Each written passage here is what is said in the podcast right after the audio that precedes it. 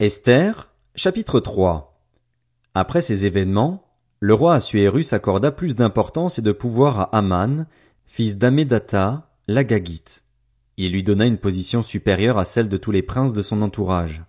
Tous les serviteurs du roi qui se tenaient à la porte du roi pliaient le genou et se prosternaient devant Aman, car cela correspondait aux ordres du roi à son sujet.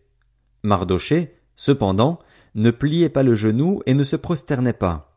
Les serviteurs du roi qui se tenaient à la porte du roi lui dirent Pourquoi enfreins-tu l'ordre du roi? Comme il le lui répétait chaque jour et qu'il ne les écoutait pas, ils informèrent Aman de son attitude pour voir s'il persisterait dans sa décision. En effet, il leur avait dit qu'il était juif. Aman s'aperçut qu'effectivement Mardoché ne pliait pas le genou et ne se prosternait pas devant lui, et il fut rempli de colère.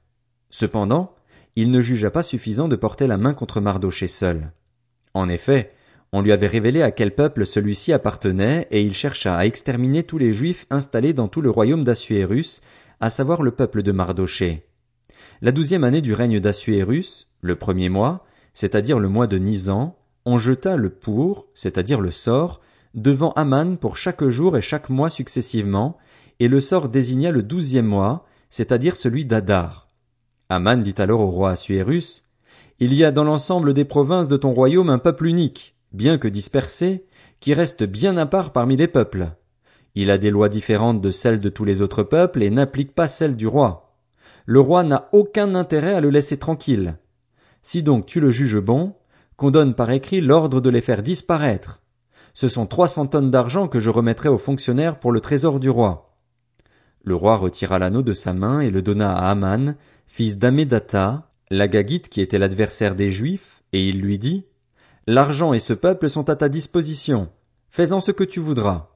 On convoqua les secrétaires du roi le treizième jour du premier mois, et l'on écrivit un message en tout point conforme aux ordres d'Aman, et adressé aux satrapes du roi, aux gouverneurs de chaque province et aux chefs de chaque peuple, à chaque province dans son écriture et à chaque peuple dans sa langue. Le message fut écrit au nom du roi Assuérus, et l'on y apposa l'empreinte du roi. Les lettres furent envoyées par l'intermédiaire de coursiers dans toutes les provinces du roi.